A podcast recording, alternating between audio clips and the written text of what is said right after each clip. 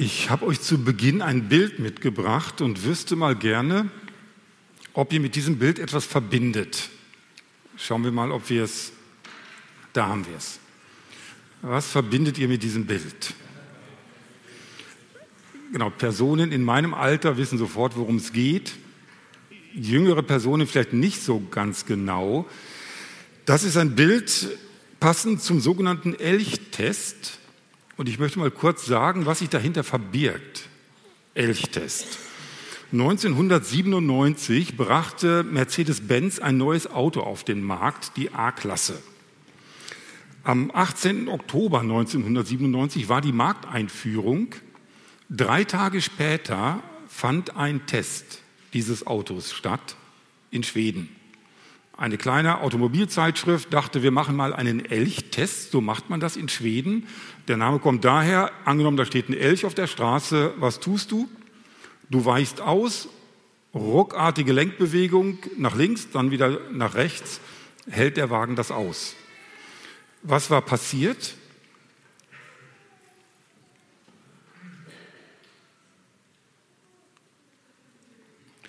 Hier könnt ihr es sehen. Der Wagen ist auf die Seite gekippt. Keine Sorge, da ist kein großer Personenschaden entstanden. Der Beifahrer musste ins Krankenhaus, ja, aber der Wagen äh, war demoliert. Du vielleicht hilfst mir einfach oben bei der Technik. Wenn ich dich anschaue, dann klickst du einmal weiter.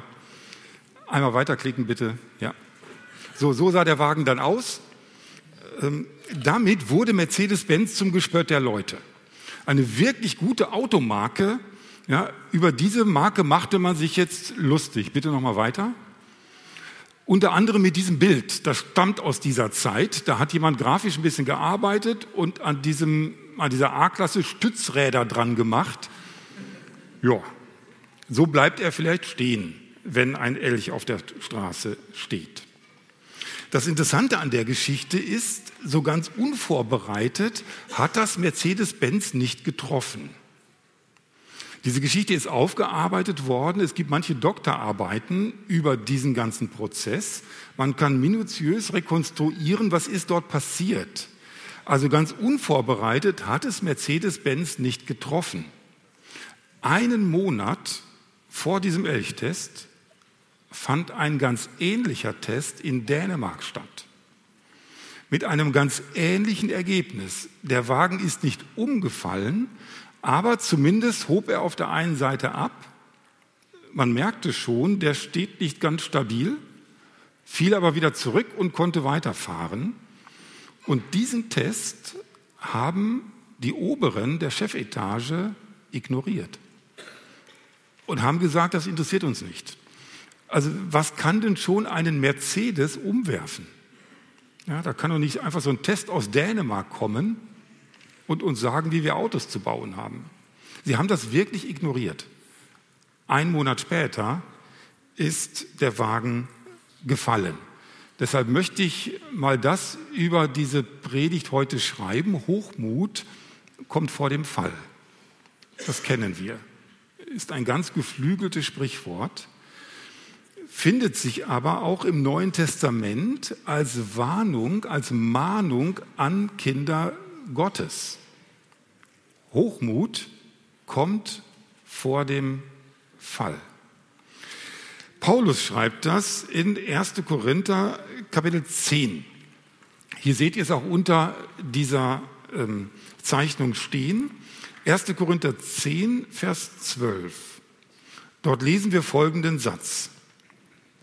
Da schreibt der Apostel Paulus, daher, wer zu stehen meint, sehe zu, dass er nicht falle.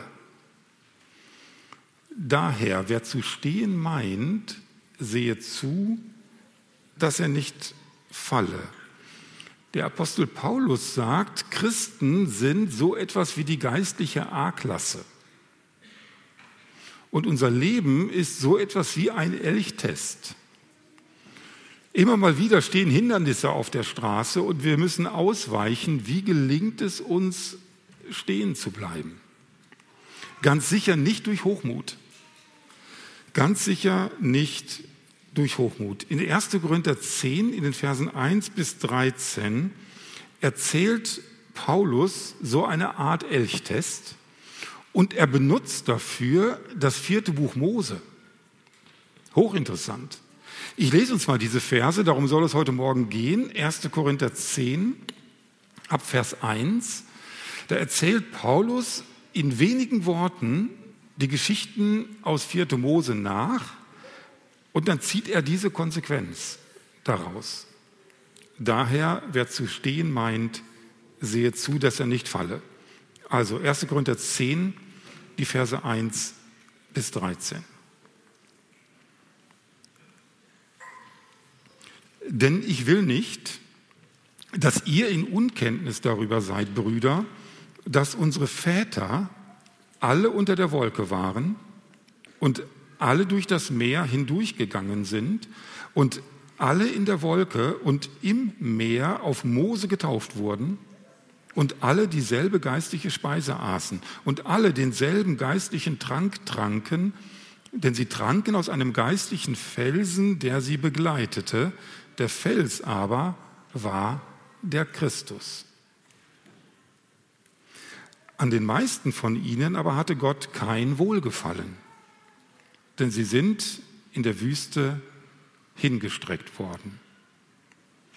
Diese Dinge aber sind als Vorbilder für uns geschehen, damit wir nicht nach Bösem gierig sind, wie jene gierig waren.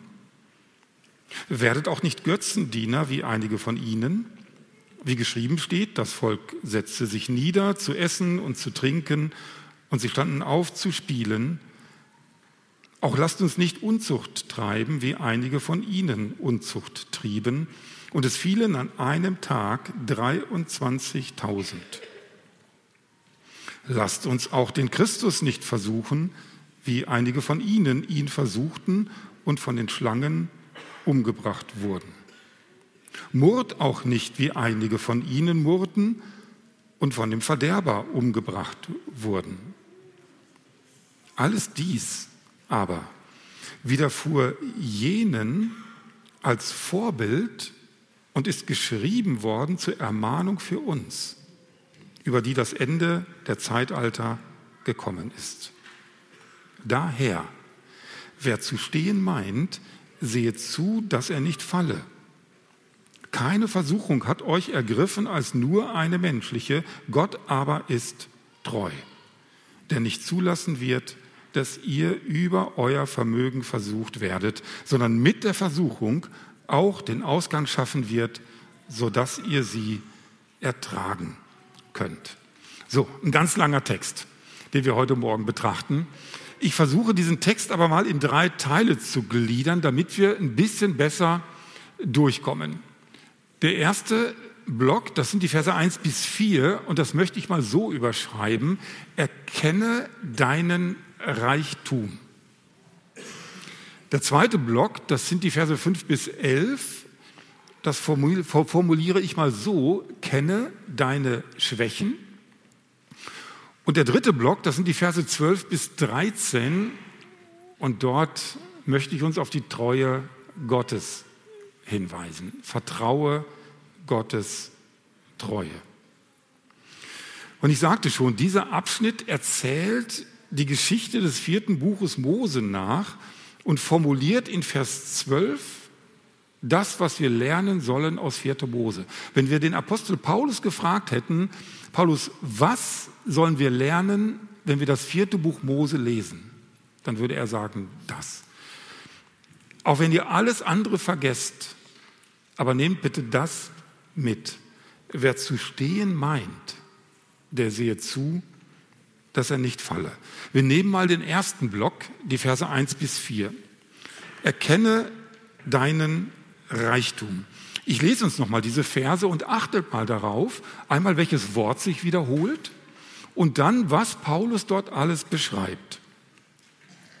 Paulus schreibt dort, denn ich will nicht, dass ihr in Unkenntnis darüber seid, Brüder, dass unsere Väter alle unter der Wolke waren und alle durch das Meer hindurchgegangen sind und alle in der Wolke und im Meer auf Mose getauft wurden und alle dieselbe geistliche Speise aßen und alle denselben geistlichen Trank tranken, denn sie tranken aus einem geistlichen Felsen, der sie begleitete.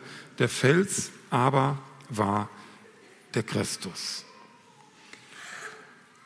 Welches Wort wiederholt sich? Sich wiederholende Worte sind oft wichtige Worte. Das ist das ganz einfache Wörtchen alle. Alle Israeliten zu dieser Zeit der Wüstenwanderung hatten bestimmte Dinge, alle. Was hatten sie? Und das führte sie im Endeffekt dazu, zu meinen, dass sie stehen würden. Zum einen, sie waren unter der Wolke, schreibt Paulus, und ich glaube, das heißt einfach, die gesamte Wüstengeneration erlebte Schutz und Führung Gottes.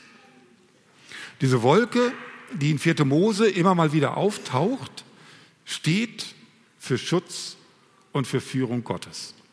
Die Wolke stellte sich beispielsweise zwischen das Volk Israel und die Ägypter, als die Ägypter hinter ihnen her waren und so schützte die Wolke das Volk. Die Wolke erhob sich, wenn Gott wollte, dass das Volk wieder weiterziehen sollte. Und dann ging die Wolke voran und das Volk wusste, wo es lang gehen sollte.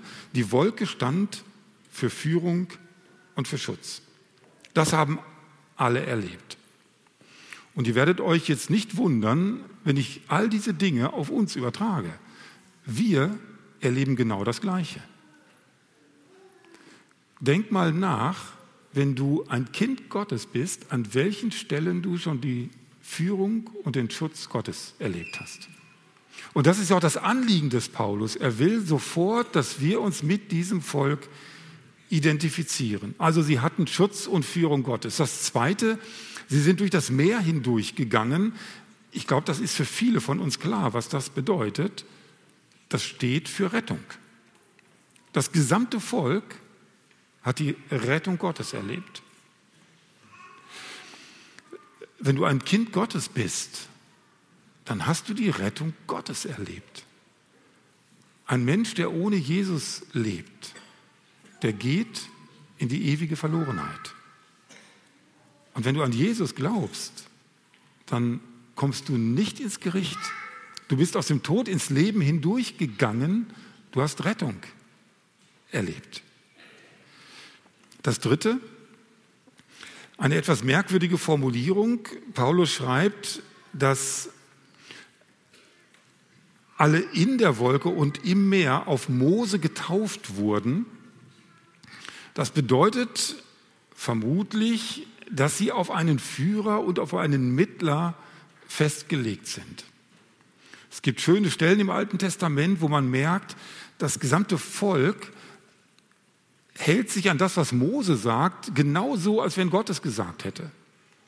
Mose ist das Sprachrohr Gottes. Und wenn Sie Gott folgen wollen, dann müssen Sie Mose folgen. Und so sind Sie auf ihn getauft, auf ihn festgelegt. Er ist der Mittler zwischen dem Volk und Gott. Auch wir sind auf eine Person getauft. Wenn du ein Kind Gottes bist, und die Taufe erlebt hast, dann bist du auch auf eine Person getauft, auf Christus. Ja. Und er ist dein Heiland. Er ist dein Herr. Er ist der, der dir vorangeht. Der, auf den du festgelegt bist. Das vierte, es wird gesagt, dass alle die gleiche geistliche Speise aßen, was ganz sicher auf das Manna hinweist, was in der Wüste immer wieder vorkommt. Gott gibt das Manna, eine geistliche Speise, weil es ein Wunder gewesen ist. Es ist ein Brot aus dem Himmel, also wirklich eine geistliche Speise, die man nirgendwo sonst finden könnte. Und damit hat Gott das Volk 40 Jahre versorgt. Leibliche Versorgung mit einer geistlichen Quelle. Das erleben wir alle tagtäglich. Wir beten doch regelmäßig um unser tägliches Brot. Wir glauben doch, dass Gott uns versorgt, oder nicht? Warum beten wir dann um unser tägliches Brot? Natürlich. Wir arbeiten mit unseren Händen. Wir stehen am Herd und kochen. Aber die Person, die uns versorgt, das ist unser Herr. Das haben wir genauso erlebt oder erleben es genauso wie das Volk Israel. Und das vierte, das fünfte, sie tranken aus einem geistlichen Trank, und das möchte ich mal so erklären, sie erlebten die segnende Gegenwart Gottes. Dieser geistliche Trank, das bezieht sich auf eine Geschichte oder auf zwei Geschichten, die zu Beginn und zum Ende der Wüstenzeit passieren. Wasser kommt aus dem Felsen. Wieder ein Wunder, ein geistlicher Trank. Und wenn es jetzt heißt, dass dieser Felsen aber ständig mitging, begleitete, dann soll das heißen, also diese Versorgung, die dort geschehen ist, die hat Gott über 40 Jahre immer wieder gegeben. Er hat sein Volk nicht verlassen. Er hat es gesegnet, er ist bei ihm geblieben. Und auch das erfahren wir. Wenn du ein Kind Gottes bist, dann gilt dir diese Zusage Gottes und siehe, ich bin bei euch alle Tage bis an das Ende der Welt. Fünf Dinge, von denen Paulus sagt, das haben alle Israeliten gehabt. Das Volk Israel war ein privilegiertes Volk, ein beschenktes Volk, ein Volk, das unter dem Segen Gottes stand. Man könnte diese Liste verlängern um so viele Dinge. Das Volk Israel war ein beschenktes Volk. Ich möchte dir heute Morgen dafür nochmal die Augen öffnen. Wenn du ein Kind Gottes bist, du bist ein beschenkter Mensch. Erkenne diesen Reichtum, den du in Christus hast. Es sind nicht nur diese fünf Dinge, es ist so viel mehr, was wir durch Christus bekommen haben. Es ist kein Zufall, dass Paulus zu Beginn des Korintherbriefes den Korinthern genau das schreibt. 1. Korinther Kapitel 1, die Verse 4 und 5. Da schreibt der Apostel Paulus, ich danke meinem Gott alle Zeit, euretwegen, für die Gnade Gottes, die euch gegeben ist in Christus Jesus. In ihm seid ihr in allem reich gemacht worden, in allem Wort und aller Erkenntnis. Wir sind in allem reich gemacht. Das schreibt Paulus an die Korinther. Und das gilt uns. Es gibt viele andere Stellen im Neuen Testament, die das zeigen. Wenn du ein Christ bist, bist du ein reicher Mensch. Auch wenn du dir vielleicht in dieser Welt nicht so viel dafür kaufen kannst. Reich gemacht mit geistlichen Segnungen, das ist Paulus hier ganz wichtig. Nicht unbedingt mit materiellen, mit geistlichen Segnungen. Du bist ein reicher Mensch, auch wenn du dir in dieser Welt nicht so viel dafür kaufen kannst. Ich bin übrigens Millionär. Ja, ich besitze 500 Millionen.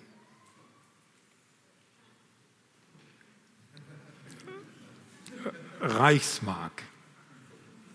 Aha.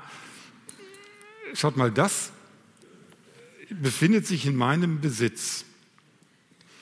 500 Millionen, das klingt gut. Ja.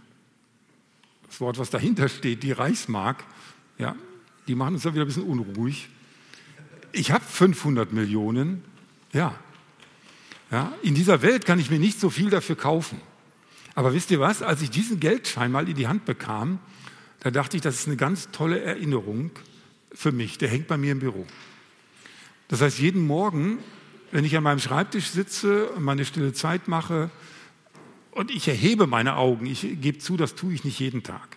Aber wenn ich meine Augen mal so hochhebe und dann sehe ich da wieder den Geldschein an der Wand hängen und dann denke ich, ja stimmt Matthias, du bist ein reicher Mensch. Christus hat dich reich gemacht. Ich kann mir in dieser Welt nicht viel dafür kaufen, ja, aber es gibt, gibt einen Tag, da werde ich das sehen, wofür wir jetzt schon einen Unterpfand bekommen haben, wie Paulus das schreibt im Epheserbrief. Wir sind reiche Menschen. Wir bilden uns das nicht ein. Wir sind reiche Menschen, geistlich reich gemacht in Christus und eines Tages werden wir bei ihm sein und werden diesen Reichtum auch sehen. Die Korinther waren reich, schreibt Paulus, 1. Korinther 1. Ihr seid in allem reich gemacht. Jetzt sollte man meinen, dass reiche Menschen, wenn sie das auch wissen, dann doch auch so leben wie reich beschenkte Menschen. Wenn ihr den Korintherbrief ein bisschen kennt, dann wisst ihr, die lebten nicht so.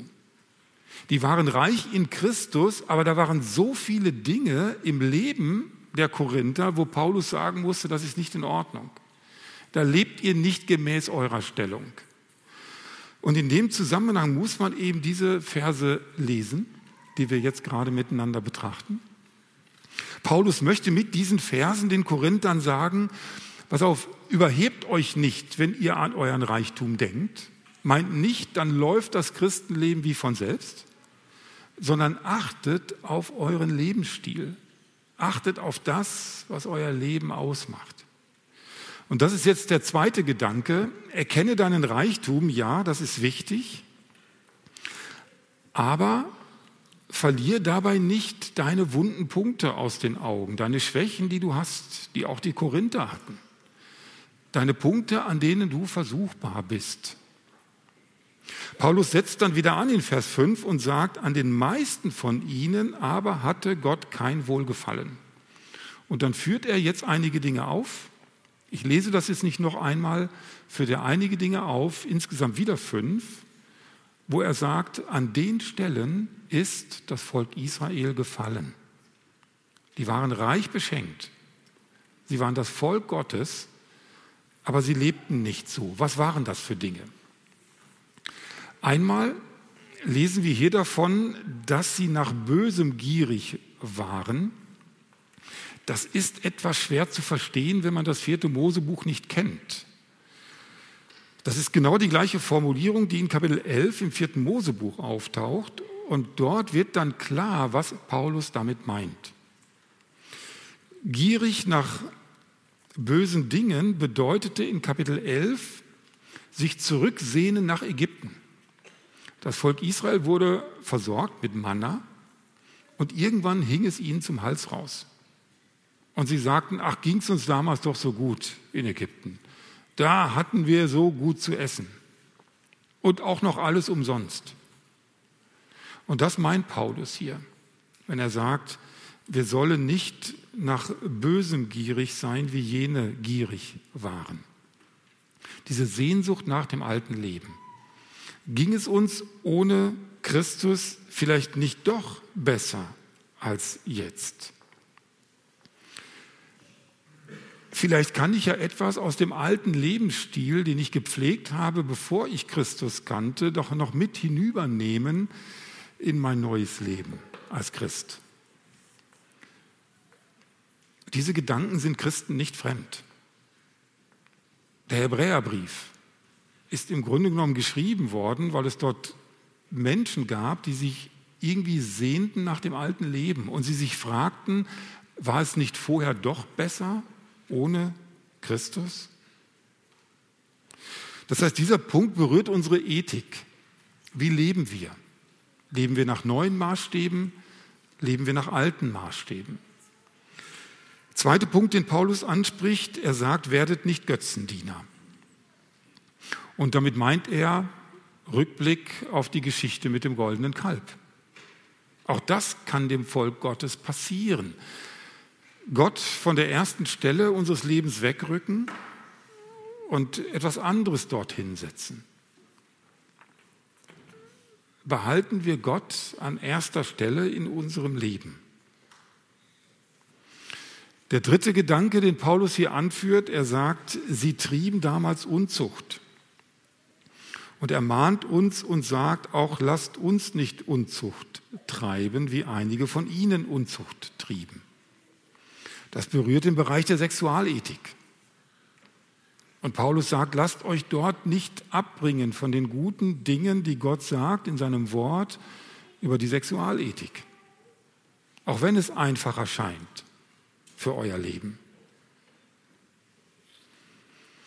Der vierte Gedanke, er ist auch nicht so leicht zu verstehen. Paulus schreibt in Vers 9, lasst uns auch den Christus nicht versuchen, wie einige von ihnen ihn versuchten. Damit ist gemeint, sie stellten damals den Plan Gottes in Frage. Das wird ein Punkt sein, den wir uns auch noch anschauen werden bei den Bibelabenden. Also gerade diese Geschichte gucken wir uns ein bisschen näher an. Den Christus versuchen bedeutet, ihn zu prüfen, ob er es wirklich gut kann. Dieses Führen, dieses Schützen, man zieht es in Zweifel und sagt, eigentlich weiß ich es besser als Gott. Eigentlich kenne ich den Weg besser als Gott. Ich möchte mich nicht von ihm führen lassen, ich selbst möchte bestimmen. Und das fünfte, Paulus sagt, murrt nicht. Murrt nicht, wie einige von ihnen murrten und dann von dem Verderber umgebracht wurden. Dieses Murren ist etwas, das bezieht sich in der Regel auf Unzufriedenheit mit den von Gott gesetzten Autoritäten. Damals waren das Mose und Aaron. Auch diese Geschichten gucken wir uns ein bisschen näher an. Gott sagt, seid zufrieden mit den Autoritäten, die ich euch gegeben habe. Das ist natürlich erstmal das Wort Gottes, aber das sind auch ganz menschliche Autoritäten. Mose und Aaron damals, heute Älteste in der Gemeinde, auch die Geschichte schauen wir uns ein bisschen näher an. Fünf Dinge, von denen Paulus sagt, also auch wenn ihr reich beschenkte Menschen seid, dadurch seid ihr nicht davor gefeit, anders zu leben, zu fallen. Was auffällt bei diesen fünf Beschreibungen ist, dass Paulus zweimal deutlich sagt, diese Dinge, die also damals passiert sind in 4. Mose, diese Dinge sind als Vorbild geschehen für uns. Er sagt das in Vers 6 und er sagt das in Vers 11. In Vers 11 ganz deutlich, alles dies aber widerfuhr jenen als Vorbild und ist geschrieben worden zur Ermahnung für uns. Dieses Vorbild, also dieser Begriff Vorbild, meint viel mehr als einfach nur das ist eine Geschichte, lies sie dir durch und wenn du magst, nimmst du Wahrheiten daraus mit oder nicht. Diese Geschichten damals sind Vorbilder für uns. An dieser Stelle steht ein Wort, das kennen wir aus anderen Beschreibungen. Hier steht das Wort Typos. Vielleicht habt ihr das in irgendwelchen Büchern mal gelesen, das Wort Typos. Es gibt einen Begriff der Typologie, Typologie bedeutet, dass früher einmal etwas passiert ist und das wiederholt sich jetzt in der neuen Zeit ganz ähnlich wieder. Typologie ist etwas, wodurch das Alte Testament beispielsweise das Wirken des Christus schon voraus beschreibt. Da passieren Dinge im Alten Testament, das ist ein Bild für das, was in Christus dann auch wieder passiert. Also Adam und Christus zum Beispiel, die beiden, die haben so eine typologische Verbindung. Den Begriff gebraucht Paulus, um das zu beschreiben. Also was in Adam passiert ist, wird in Christus in ähnlicher Weise rückgängig gemacht. Also dieser Begriff Typos meint immer etwas, was passiert ist und was sich wiederholen wird. Und zwar mit einer ganz, ganz großen ja, Wahrscheinlichkeit müsste ich sagen, wobei Wahrscheinlichkeit gar nicht das richtige Wort ist. Das, was damals passiert ist, wird sich heute wiederholen. Das meint Typologie. Ich habe mir überlegt, wie ich euch das deutlich machen kann, was Typologie wirklich meint. Dieser Begriff Typos meint einen, ein fest geprägtes Abbild. Also da wird etwas ganz fest geprägt und daraus wird später wieder etwas anderes geprägt. Ich habe euch mal zwei äh, Luftballons mitgebracht. Die sind beide mit Sand gefüllt. Wenn ich mit diesen beiden jetzt Folgendes mache, ahnt ihr vermutlich, was passiert. Wenn ich jetzt diesen ersten Luftballon nehme, der mit Sand gefüllt ist, und ich lasse ihn fallen, was passiert?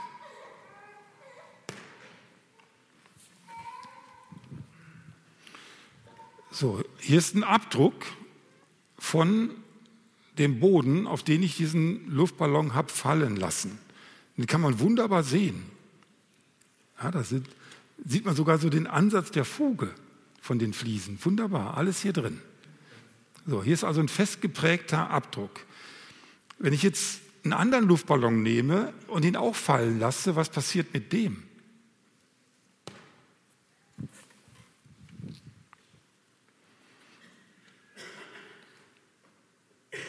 Es wird euch nicht wundern, das ist ganz ähnlich. Ja? Die sind beide an die ähnliche Stelle gefallen. Beide haben einen ähnlichen Abdruck davon erhalten.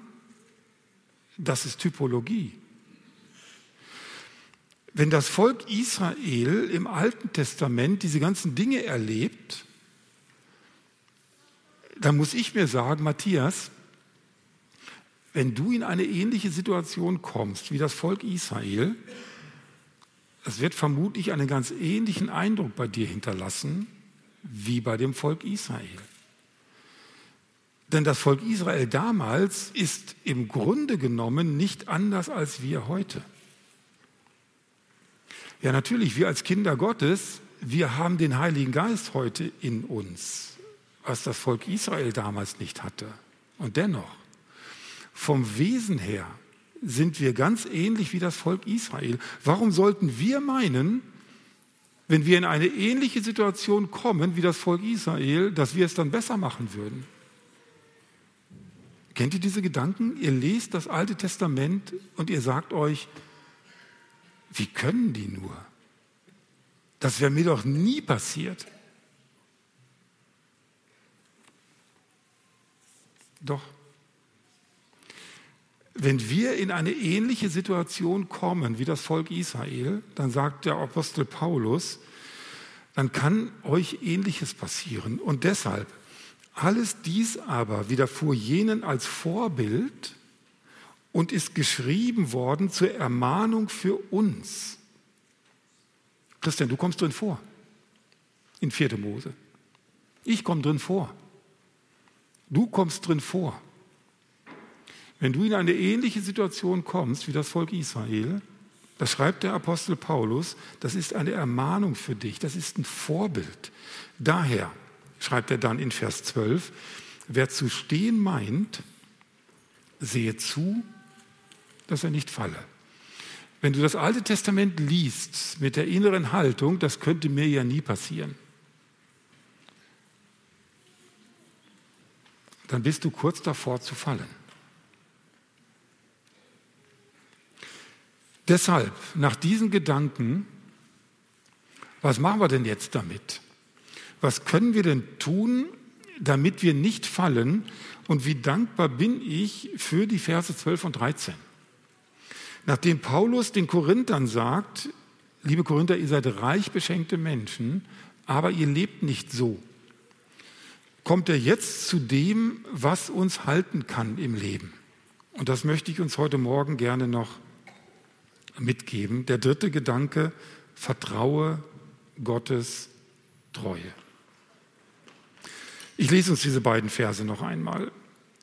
Daher, wer zu stehen meint, sehe zu, dass er nicht falle. Keine Versuchung hat euch ergriffen als nur eine menschliche. Gott aber ist treu, der nicht zulassen wird, dass ihr über euer Vermögen versucht werdet, sondern mit der Versuchung auch den Ausgang schaffen wird, sodass ihr sie ertragen könnt. Ihr Lieben, wenn wir das nicht hätten, dann müssten wir verzweifeln nach Vers 11. Dann würden wir sagen, ja, wie, wie soll man denn da noch stehen bleiben in diesem Leben? Wie soll man denn als Christ durch diese ganzen Versuchungen durchkommen? Ja, wie soll ich denn diesen Elchen ausweichen können und stehen bleiben in meinem Leben. Das geht. Aber einzig und allein durch die Treue Gottes. Und dazu möchte ich uns gerne vier kurze Gedanken mitgeben. Ja, wir müssen es realistisch so sehen, Gott lässt Versuchungen zu. Der Begriff, der hier für, Versuchung steht, der wird an manchen Stellen auch für Prüfung gebraucht. Und nicht alle Stellen im Neuen Testament, wo der Begriff auftaucht, meinen auch wirklich Versuchungen, die vom Teufel kommen. Auch wenn Gott uns prüft, wird das gleiche Wort dafür gebraucht. Und wir müssen immer schauen vom Zusammenhang her, ist das jetzt eine Versuchung oder eine Prüfung? Gott versucht nicht, schreibt Jakobus in Kapitel 1. Nein, von Gott kommen keine Versuchungen, aber Prüfungen. Es wird im Neuen Testament davon berichtet, wie Gott Menschen prüft. Wie Jesus, als er hier auf Erden war, beispielsweise den Philippus geprüft hat. Steht genau dieses Wort. Gott prüft unseren Glauben, ja. Und wir erleben Versuchungen vom Teufel. Diese Dinge gehören mit zu unserem Leben. Und ich kann euch auch nicht immer erklären, was euch da im Leben passiert, ob das nun eine Prüfung oder eine Versuchung ist. Ist auch gar nicht meine Aufgabe. Unsere Aufgabe ist es, sowohl in Prüfungen als auch in Versuchungen stehen zu bleiben. Und das gelingt uns nur, wenn wir uns auf die Treue Gottes verlassen. Gott ist treu. Ja, er lässt Versuchungen zu, aber, und das ist ganz ermutigend hier in Vers 13, aber Gott kennt unsere Belastungsgrenzen bei Prüfungen und bei Versuchungen. Er wird nicht zulassen, dass ihr über euer Vermögen versucht werdet. Wenn wir das nicht hätten, dann wäre das alles sehr trübsinnig. Das wäre zum Verzweifeln unser Leben. Ist es aber nicht weil bei diesen Versuchungen und Prüfungen Gott an unserer Seite geht und er wird nicht zulassen, sowohl bei seinen Prüfungen als auch bei den Versuchungen des Teufels, er wird nicht zulassen, dass es unser Vermögen übersteigt. Auch wenn wir manchmal einen anderen Eindruck haben. Wir denken Lebenssituationen, die uns begegnen, wir können sie nicht aushalten. Mein Glaube sagt mir, mein Herr lässt mich nicht durch Lebenssituationen gehen, die ich nicht ertragen kann. Egal wie schwer sie auch sein mögen. Unser Gott ist treu und er lässt nicht zu, dass wir über unser Vermögen versucht werden. Dieser Gedanke der Versuchung und der Prüfung, auch das möchte ich euch gerne mit einem Bild deutlich machen, was das heißt, dass Gott uns über unser Vermögen eben nicht versuchen wird. Schaut mal, ich habe gestern Abend, habe ich bei mir in meinem Büro so zwei DIN A4 Seiten genommen und habe die zusammengeklebt mit einem Prittstift. So, die sind jetzt miteinander verbunden. Jetzt könnte ich mal prüfen, und das ist dieses Wort, das Wort, was hier gebraucht wird, wird auch für Materialprüfung benutzt. Jetzt könnte ich mal prüfen, wie ist denn diese Verbindung? Hält sie oder hält sie nicht? Und wenn ich das tue, dann ziehe ich jetzt hier einmal an dieser Klebeverbindung. So. Und ich kann euch sagen, die hält.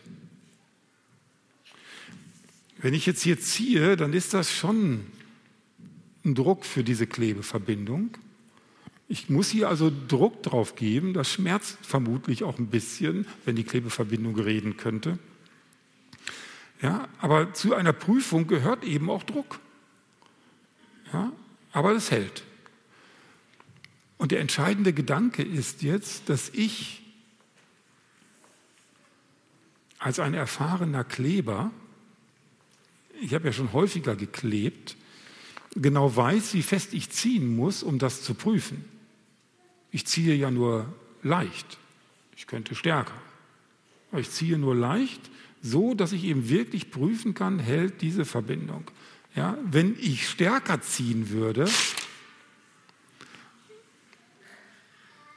das könnte ich auch. Ja, aber dann geht das kaputt. Das mache ich nicht. Als derjenige, der prüfen will, als erfahrener Prüfer. Ich weiß, wie viel Druck ich da drauf geben darf. Pass auf, ich habe auch gestern Abend noch, ich dachte, ich habe ja auch noch andere Sachen bei mir im Keller. Ich habe auch mal so zwei äh, Holzleisten zusammengeleimt. Ist auch eine Klebeverbindung. Jetzt könnte ich auch mal prüfen, hält die denn? Ich ziehe mal dran, ich gebe wieder Druck drauf. Ja, die hält. Gut geleimt. Auch hier ziehe ich genauso fest, wie ich weiß, als erfahrener Kleber, wie fest ich ziehen darf. Ja, auch hier könnte ich fester ziehen, wäre sie kaputt.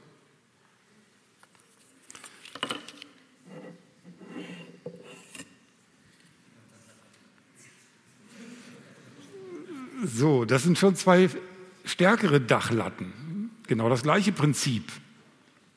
Ich kann prüfen, hält das oder hält das nicht.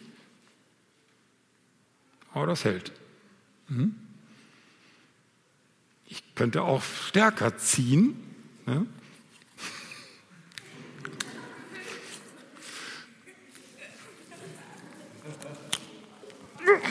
Zu gut geklebt.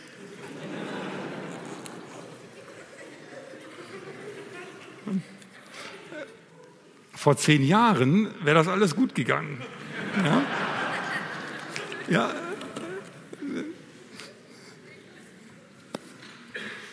Ihr merkt, worum es geht. Gott sagt, es wird Versuchungen und Prüfungen in eurem Leben geben. Die wird es geben.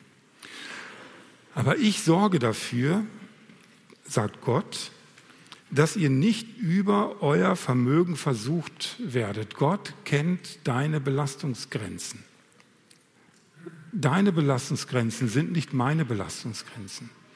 Aber Gott kennt uns. Und so geht er mit uns um. Das ist sowas von ermutigend. Der dritte Gedanke, Gott kennt nicht nur unsere Belastungsgrenzen, sondern er reagiert auch auf unsere Belastungsgrenzen wenn er merkt, dass Versuchungen in unserem Leben da sind, die uns zu überfordern drohen, da steht hier etwas drin, oh, das habe ich lange Zeit falsch verstanden und merkte dann aber, ja, genau so ist es. Es heißt hier, dass Gott mit der Versuchung auch den Ausgang schaffen wird, dass ihr sie ertragen könnt. Ich habe früher immer gedacht, Gott würde mich dann aus den Versuchungen rausnehmen. Aber das steht hier gar nicht. Hier steht, dass in den Versuchungen Gott einen Ausgang schaffen wird. Da wird er eine Tür aufmachen, die ich erkennen muss und die ich dann gehen muss. Und dann kann ich aus der Versuchung so weit herauskommen, dass ich sie ertragen kann. Schmerzhaft wird es bleiben.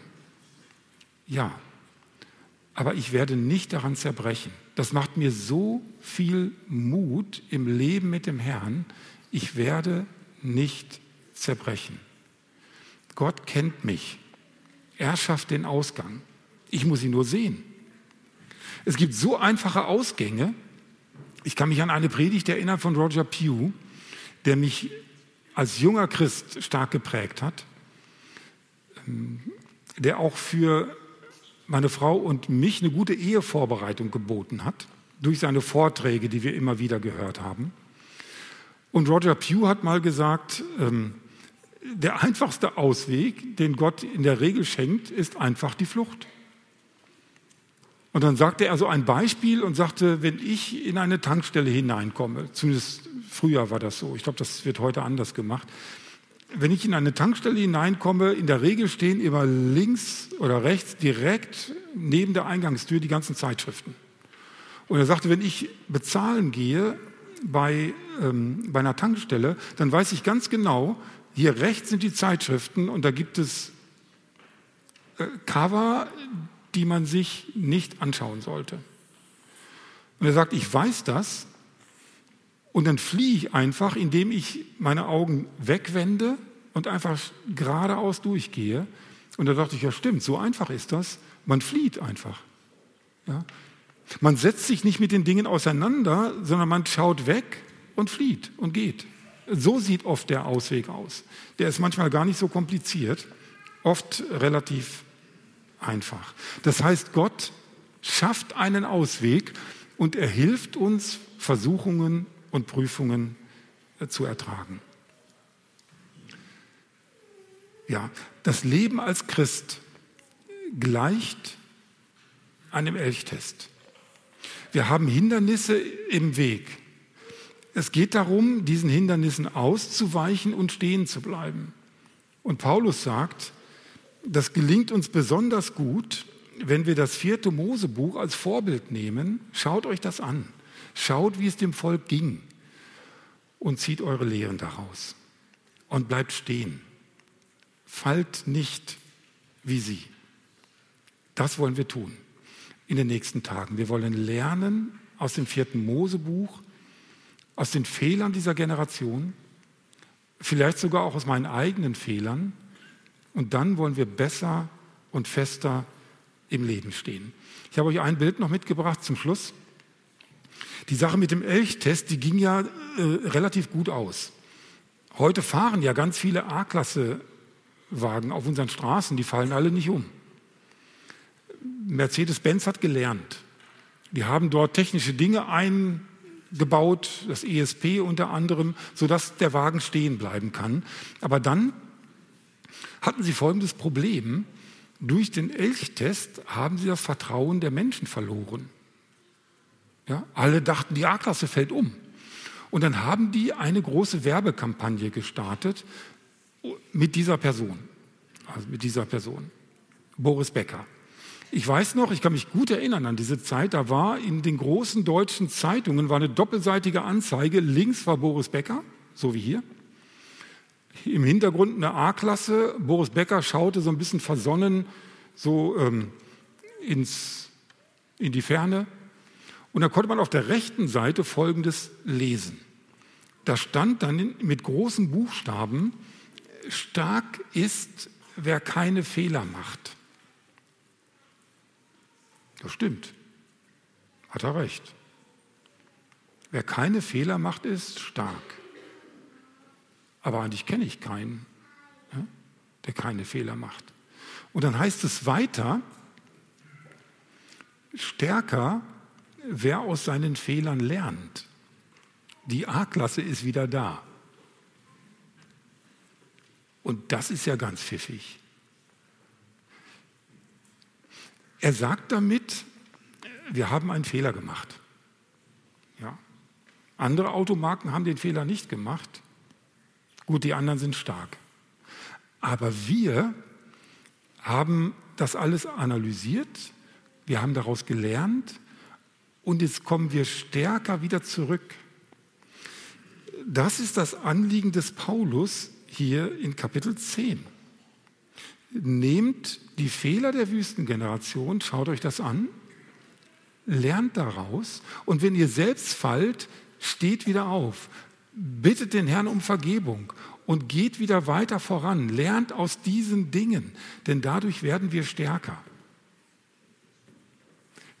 Das schenke uns der Herr in den nächsten Tagen, wenn wir das vierte Mosebuch betrachten, dass wir dann natürlich Fehler von Menschen sehen, Rebellionen, wie Menschen gegen Gott handeln. Wir wollen daraus lernen, damit es uns nicht ähnlich ergeht. Lass mich bitte noch beten, steht vielleicht dazu auf.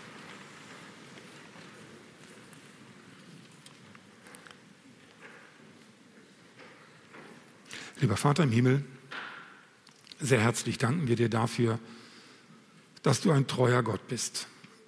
Danke, dass du mich gerufen hast und dass ich dein Kind werden durfte. Du hast mich gefunden. Und ganz, ganz viele heute Morgen können das Gleiche bezeugen. Du bist ihnen begegnet. Uns ist klar geworden, dass wir verlorene Menschen sind.